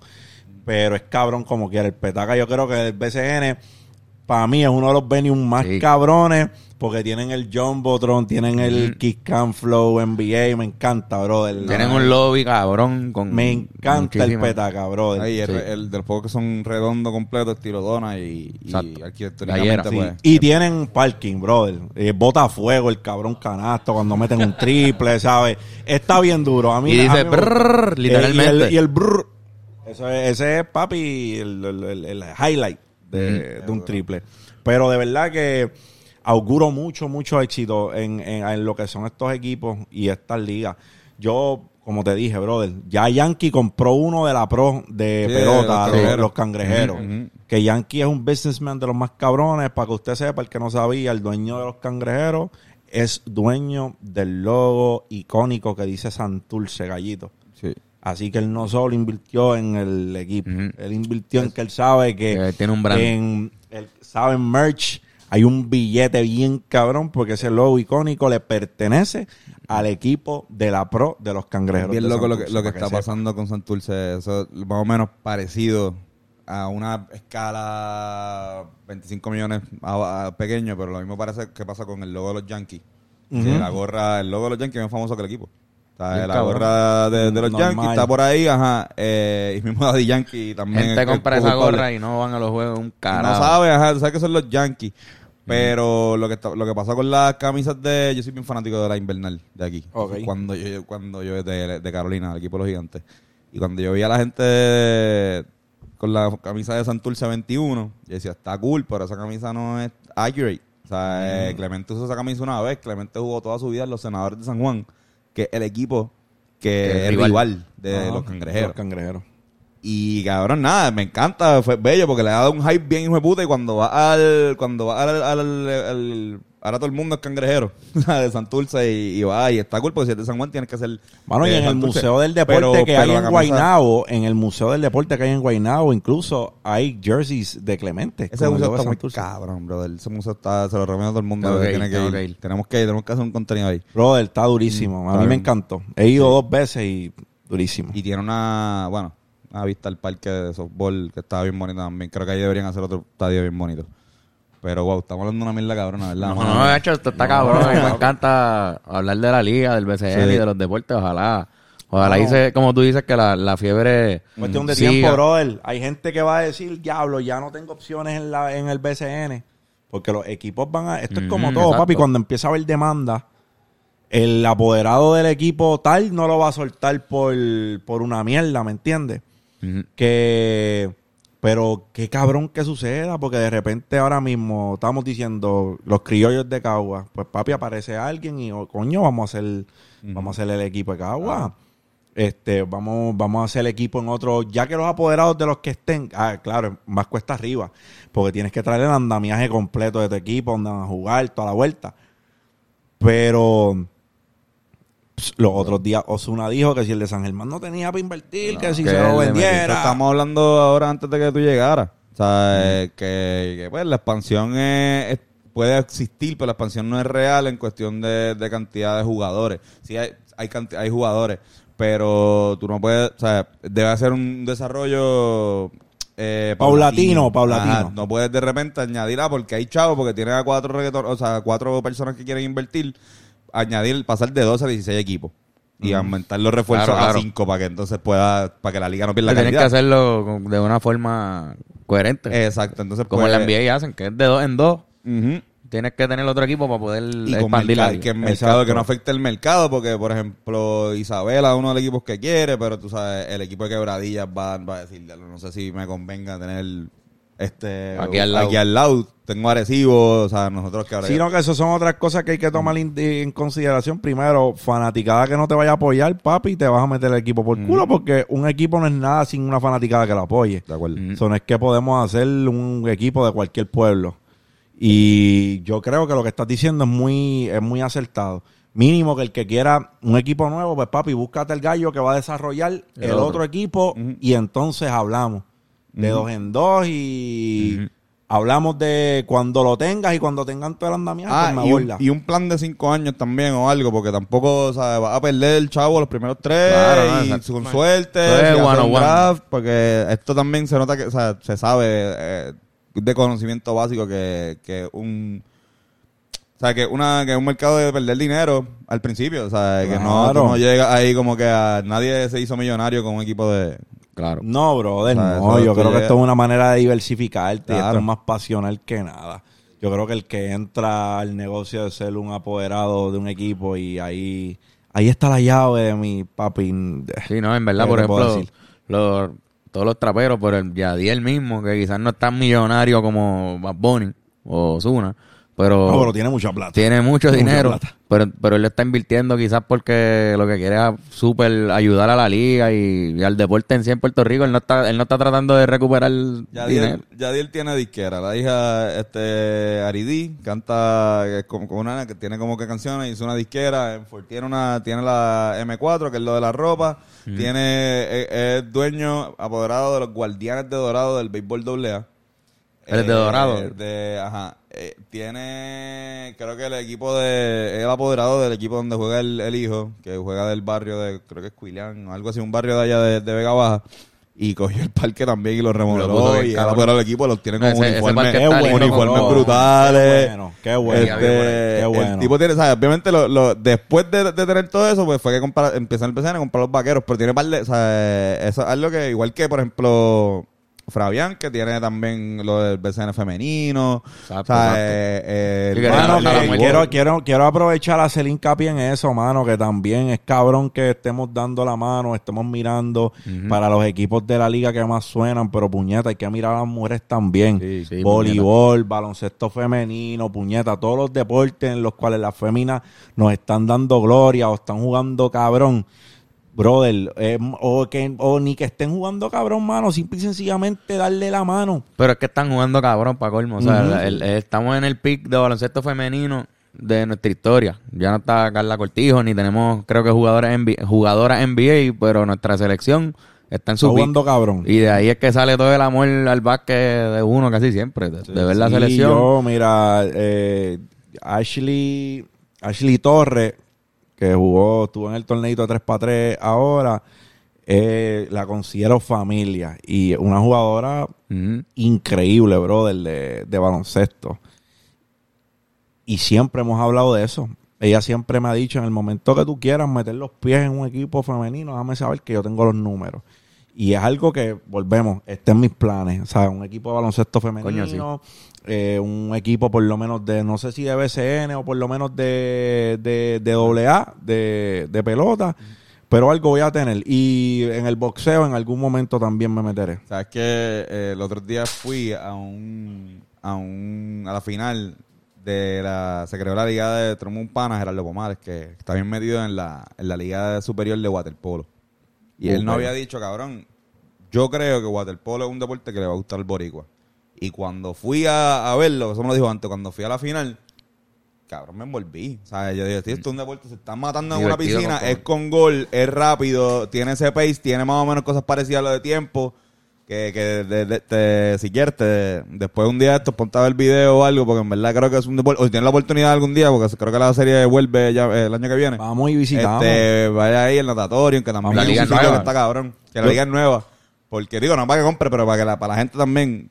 O sea, de verdad, es un deporte que creo que al puertorriqueño le, le, va, a- le va a tripear. Mira, yo tengo mi opinión de los deportes en Puerto Rico y es que la mayoría de los deportes exitosos en Puerto Rico son los deportes que son del barrio, brother. Ujú. Y es porque el jugador que es del barrio tiene un hambre distinta. Por eso es que yo sé que en Puerto Rico el básquet tiene auge, la pelota, el boxeo, son deportes que vienen del barrio. Aquí tratamos de jugar eh, fútbol, Soccer, y Y no sale. porque no es un deporte que se da en el barrio. Por lo menos el barrio de acá. Porque el barrio de Eh, afuera eh, se eh, exacto, en el barrio ya en Europa, por eso es que tiene éxito allá, ¿entiendes? Tiene sentido. Pero ¿cómo arreglamos eso? Pues convirtiéndolo también en Sí, un no, deporte del barrio. está en el ¿me barrio. entiendes? Reformando, vamos a llevar el deporte al barrio y a lo mejor así damos más deportistas de ese calibre. Pero Se está haciendo porque en, en residenciales como Quintana, por ejemplo, tienen de los mejores este, equipos de fútbol. Este, Eso es Llorén, cabrón, ¿no? Y- Llorén, y, y hay una cultura de indoor que de repente está, que está surgiendo. creciendo. Y yo veo a los nenes, yo, yo soy fiebre del básquet y voy a las canchas y, y juego por ahí. También veo un auge de indoor en las canchas de los barrios. O sea, que eso está cabrón también. Pero exacto, pero es un proceso que lleva. posiblemente- el indoor, así como el 3x3, eh, que también es, es- el 3x3 es una forma de baloncesto también bien de barrio. eh, Exacto. eh, eh, y el indoor, pues quizás tengan ese auge en, en Puerto Nos Rico. den una medalla. Pero algún eh, día quizás. estoy de acuerdo y también creo que es por tradición de, de ver una persona de tu misma, ¿sabes? De que viene del más o menos un sitio parecido al tuyo, eh, llegar a esos, a esos niveles, eh, pasa con boxeo, pasa con baloncesto, pasa con el béisbol, Pasa con la música. eh, pasa con la música, eh, por ejemplo. Tenemos al artista más grande del mundo. Sí, sí. Ahora mismo. No, no, cabrón. Puedes nosotros- pensar lo que quieras, pero Sí. así. Carlos ¿Sabes? era de. Es, o sea, se crió en, en El Conquistador en Trujillo Alto. Entonces nosotros éramos bien fanáticos de Calle 13. Somos. Pero cuando estaba bien montado, o sea. Y era como que, diablo, ese tipo vino aquí, ese tipo salió de ahí. Ujú. Jugaba, eh, jugaba pelota en jugaba ese pelota ahí, parque. Y es como que saber eso es como que, ok. pues, Yo puedo. Ajá. Ujú. Uno puede, no, no hay. No hay o sea, no, ellos no le dieron. un- No, él no bebió un agua este mágica que tú no, no te dieron a ti para él coger Ujú. eso. O sea, él se bañaba con la misma agua de, ca- De o y, y era a lo mejor ¿sabes? el agua que tiene eh, este, la magia, ¿verdad? Pero. Que casi todo el mundo la Caldo, coge. mundo la coge, ajá. El Carlos que le daba a la Maya, a Tito A Trinidad. Ujú. Pero que sí, sí, de acuerdo. Pasa con la música. Y en esos eh, deportes, por eso yo sien- siento que siempre vamos a, a, a, A tener- a- a tener gente, aunque sí sé que a veces pasamos sustos. O sea, que hay, ha habido momentos de bajones en béisbol, en baloncesto. En boxeo estamos en uno de los En peores boxeo. momentos. No, el boxeo, papi, llegamos a ser una potencia del boxeo. Llegamos a ser uno de los lugares que más boxeadores, que más campeones daba. Estamos Ya no lo somos. Estamos en drawdown, ¿sabes? Estamos Pero sufriendo. la cultura de boxeo aquí se- va a seguir. So, se Claro, supone que en el futuro... yo pienso que el boxeo en global ha sufrido como deporte. Sí, el eso- eso es lo que MMA pasado. El MMA llegó Sí, a lo- lo- clavarse al boxeo. Y es porque demasiada política en el boxeo, mano. ¿Sabes? Un, el cabrón Mucha mafia, su- mucha mafia. El cabrón en su división plus otro cabrón en su división tienen que pasar por demasiados hurdles para que la pelea se dé. Sí. Cuando en el MMA Dana White dice, tú con este Tienen que of pelear. story, tienen que pelear. Porque son una... Porque el, el UFC es una marca en vez de una... y eh, no se rige por organismos como el boxeo que tiene di- di- distintos organismos. Sí. Pero es algo, es algo cabrón, es cuestión de tiempo. Esa es otra que yo pienso que se puede desarrollar aquí dependiendo cómo nosotros lo tratemos. Hace poco vi una- unas peleas que se estaban celebrando, no sé dónde, ni la liga, pero vi panas míos yendo esa pelea, creo que era Mota- eh, Ah, de Muay. Pero. Víctor ah, no, no sé ahí. si han visto Bare Knuckle. Ah, también. Pero eso sí, está sí, sí, sí, sí, también. sí. Eso se está dando ahora. Yo creo que el campeón, uno de los campeones más duros, de- Chito de- Vera, es, es- es- Sí. es de Puerto Rico. de aquí, sí. Pues So- sí, sí, ahí hay potencial. Perdió. Ah, exacto, perdió este... Perdió. Ah, pues ya. Pero Lo está ahí, está ahí, no, está, está ahí. interesante porque el de knuckle es boxeo. Como Claro. No es, no es MMA, como que eso No, es no, boxeo. no, es boxeo, pero a puño pelado. Exacto. Que el que no ha cogido un puño Está bien, cabrón. está durísimo. Pero bueno, pues, cabrón, podcast de cinco Sí, estrellas. mano. Gracias. Brother, gracias a ustedes por tenerme aquí. De verdad que para mí es un honor. Eh, me disfruté demasiado la conversación. Esta, y uno aprende de todas las conversaciones. Yo creo que yo digo de los podcasts que son mi oportunidad de crecer y de aprender. Y yo aprendo de todos los que me siento. So, tenemos Eso que está hacerlo cabrón. allá. Por Tenemos- favor. tenemos que No, por hacerlo favor. en Dímelo, Chamo, Cuando por tú favor, digas, mano, Que cuando quiero tú que la gente escuche su historia. Yeah. Vamos para allá. Y también acá, cuando tú quieras regresar, Agradecido, bienvenido. brother. Nosotros siempre al final damos una recomendación de que pueden ser muchas cosas. Puede ser eh, algo para la vida, puede ser algo financiero, como también puede ser, hermano, vi esta película ayer. Nosotros usualmente decimos, mira, pues, eh, como ya hemos dado todas las recomendaciones que, que, que hemos... Yo que estoy tenemos buscando la vida, mía ahora mismo, se me Lo que hacemos es terminar, pues, este fin de semana vi esto, o este weekend va a pasar esto. Eh, obviamente, además de recomendarle a la gente que, que el- 13 de octubre. El 14 de octubre. 14. Eh, vayan al Coca-Cola Music Hall, compren su taquilla por tiquetera. No sé si tiene algo, o nosotros decimos primero la, la mía. Eh, de, de la ajá, recomendación. una recomendación. Bueno, de recomendaciones y usualmente lo hacen en un área en específico, una No, no, película, puede una ser serie, una, cualquier una cosa. canción, una Lo película. que sea. Puede ser de la vida, puede ser una recomendación. Pues, brother, pues yo pienso que si en es- si todavía no la han visto, es una fucking obra maestra de Will Smith eh, que a mí me hizo llorar como un cabrón y nos muestra muchas áreas de la vida que a la cual nosotros tenemos que estar pendientes y no lo ha hecho todavía. Pursuit of Happiness es una es una gema, mano. El que no ha visto Pursuit of Happiness tiene que darse la tarea de aunque llore, yo soy Piscis, yo lloro con cojones, yo lloro por todo y, y, y por nada también. Pero Pursuit of Happiness, yo creo que es una de las películas de Will Smith, cuando hacen esta, esta pregunta trivial de a quién escoges como actor, a Will Smith o a Denzel Washington. Yo creo que para mí, eh, pues esa pregunta tiene que venir con cola. ¿En qué? Porque si estamos hablando de versatilidad, tengo que irme por el lado de Will Smith. Y Full. Pursuit of Happiness es precisamente la película que yo pienso cuando me hablan, cuando hablo de versatilidad, de un tipo que pueda hacer comedia, que pueda hacer acción, que pueda hacer un drama. Will Smith. So, lo, lo- nominaron al mejor al mejor actor, yo creo, por, por ese papel, por esa, por esa- Exacto, no, pues se ganó el Oscar con el cual le dio una galleta Exacto. a, a Chris Rock. Fucking riddle me that. Este, ustedes tienen... uh, Pues yo, Este, no, si quieres ver. Yo vi, eh, este, ¿cómo fue la que? A League of Their Own esta semana y está bien cabrona de A.B. Jacobson eh, y un corillo también muy nítido de, de actores. Sale también este el que hace Ron Swanson en Parks and Rec. Nick eh, Offerman. Nick Offerman, es una comedia con un buen balance de buena trama, historia, eh, deporte y comedia. Y como que está nítido. Este, yo les recomiendo, tú también lo estabas viendo, el canal de YouTube de Olympics. Se llama Olympics. Ah. Obviamente, de la Olimpiada es oficial. Y te dan estos replays, cabrón, pero del 84, cosas, ponen un juego de baloncesto ahí y lo ves completito. Está el juego de, de Puerto Rico con, Con el Dream Tintín. Team. Están los Completo. dos, o sea, está el de las Olimpiadas de Barcelona, que es con Jordan, de y está ese también. Están los dos. Desarrollo, papi. Este, pero ayer le estaban pu- pusieron el juego de Mónica Puig que ganaron Oh, y bello. está ahí completo, o sea, de verdad ese canal está hijo de puta, de gratis. Qué duro. Fernando. Este, no tengo una muy buena hoy. Tengo, jugué eh, eh, Star Wars Jedi Fallen Order o, eh, Order eh, Jedi's. Eh, está muy buena, me la disfruté.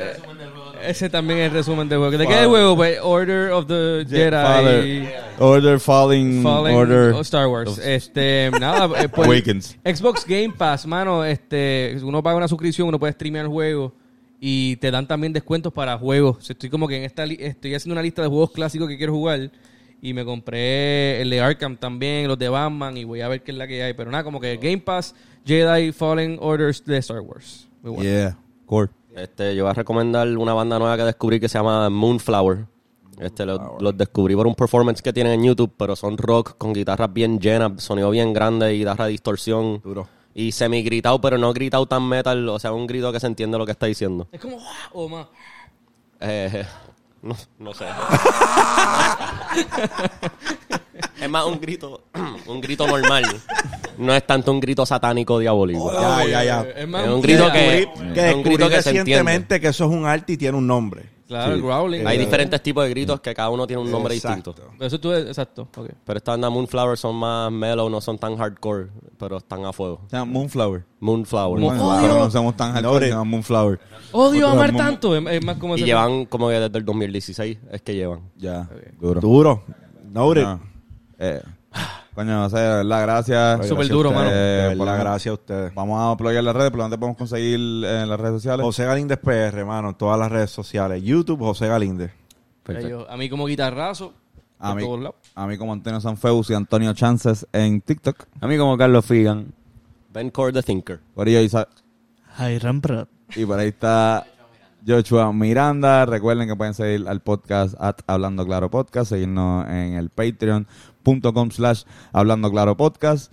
Y, eh, exacto, ya. At, Y conseguir las taquillas para el show. Exacto. 14 de octubre. Tiquetera. Tiquetera. Coca-Cola Music Hall. Y. Goriel, nos vemos nosotros este viernes, sábado y domingo en el Chori Castro. Exacto. Besitos y besitas Yeah. a todos. Qué duro. Ya lo nice. verdad, verdad, verdad. Muy cabrón. ¿Cuánto, ¿Cuánto duramos hablando ahí? Como una hora, una hora y pico, ¿verdad?